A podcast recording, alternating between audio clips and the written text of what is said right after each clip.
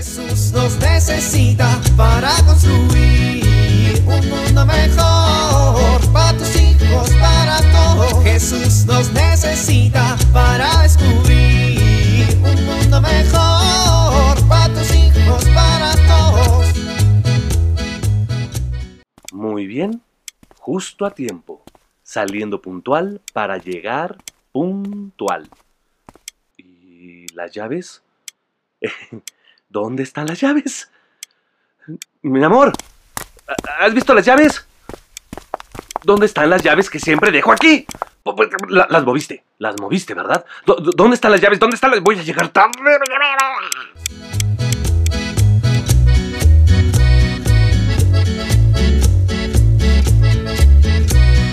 Gladys, Ay, Hermilo, me espantaste. ¿Qué pasó? pues llevo afuera 10 minutos esperando a Hermilito y el niño no sale. Ay, mi pobrecito bebé, ve a verlo, está bien raro. Ay, pues ¿qué le pasa? Ya lo fui a levantar, lo metí en la regadera a fuerza, no quiso desayunar y luego se encerró en su cuarto. No quiere salir. No estará enfermo, mi chiquito. No, pues no sé. Ay, mi bebé, yo le veo su carita como que algo muy malo le pasa. ¿De plano? ¿Y si le llamamos al doctor? A ver, lo voy a llamar, pero tú mientras ve a ver qué le pasa. Ten, llévale su lechita caliente. Ay, mi Hermilo, pobre criatura. A ver. Hermilito. Hermilito, mijito, ¿estás bien? ¿Qué pasó, pa? Eh, voy a entrar a tu cuarto. Pues ya que. ¿Qué te pasa, mijito? ¿Te sientes mal? No, pa. Bueno, sí. ¿Qué tienes? ¿Temperatura? ¿Te duele la pancita? ¿Te hacemos un tecito? ¿No ves que tenemos que apurarnos si no, no vas a llegar a la escuelita? No voy a ir a la escuela, pa. Ah, Hermilito, pero ¿por qué? Si tú eres tan estudioso, tan responsable. Pa, escucha mi voz. Tengo 11 años y hablo como si fuera un anciano de 40. José Hermilo, tus papás tienen 40 y no somos ningunos ancianos. No, pa, en serio. Todos se ríen de mí. Y luego es- escucha, escucha.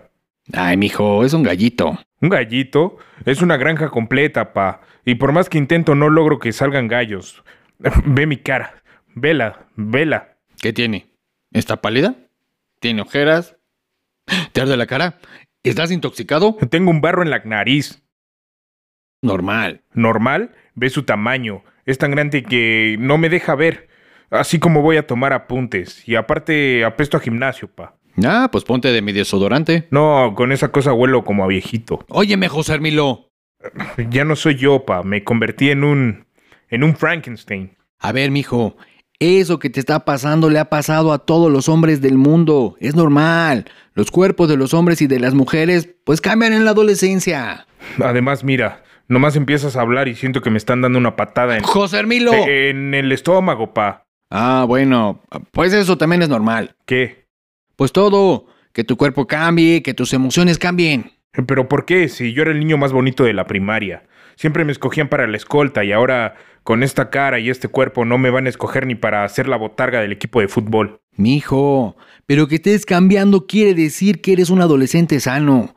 El cuerpo humano es una maravilla y llega un punto en donde madura y cambia y así tú también pues vas creciendo y te vas haciendo un hombre y tus compañeritas cambian y pues se van haciendo mujeres. ¿Quién sería tan cruel como para hacernos esto, pa? ¿Cruel? Ay, Hermilito. Si estos cambios maravillosos de la naturaleza son obra y regalo de Dios, son una maravilla. Y nuestro deber es cuidar nuestro cuerpo siempre en todas las etapas de la vida. Pero si me hago señor, ya no voy a estar con ustedes. Mijo, tus papás siempre van a estar aquí. Hasta Jesús cuando era adolescente confiaba en sus papás y los buscaba cuando tenían alguna inquietud. ¿En serio? Claro, ¿no ves que en la Biblia dice que Jesús vivió sujeto a sus padres después de bajar con ellos al templo?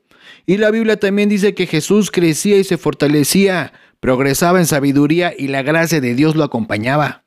Órale, pues no sabía eso, pa. Pero muchas gracias. Gracias por escucharme, pa. No, hombre, gracias a ti por la confianza. Y ándale, vístete y apúrate que si no, no llegamos, se nos hace tarde. Jesús nos necesita para construir un mundo mejor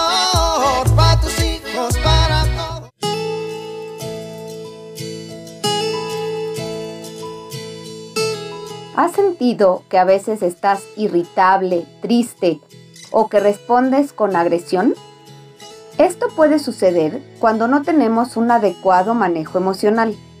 Hoy quiero compartir contigo un tip que te ayudará a tener un mejor manejo emocional. No tomes las cosas de manera personal. El otro actúa respondiendo a su propia historia y no necesariamente busca lastimarte.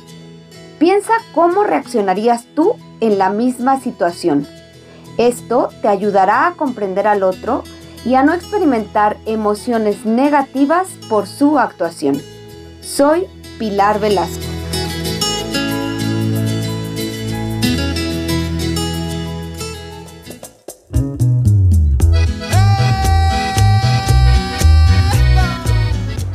Gracias por mi cuerpo.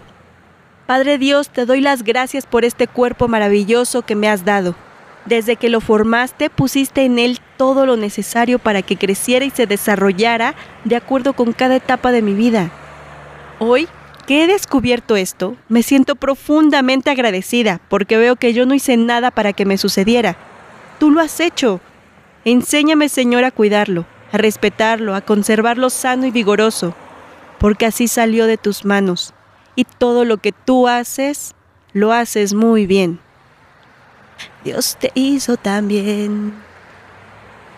No se equivocó.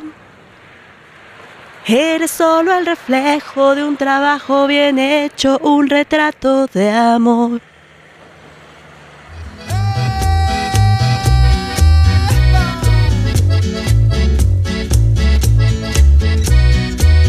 Jesús nos necesita para construir. Vivir en familia.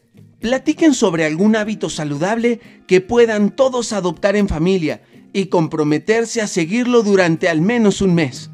Creen espacios durante las comidas o las cenas familiares en los que podamos expresar cómo nos sentimos, sin temor a que alguien se burle o nos fuerce a cambiar de nuestra forma de sentir. Vean en familia la película intensamente y platiquen sobre los cambios emocionales por los que pasa la protagonista en esta nueva etapa de su vida.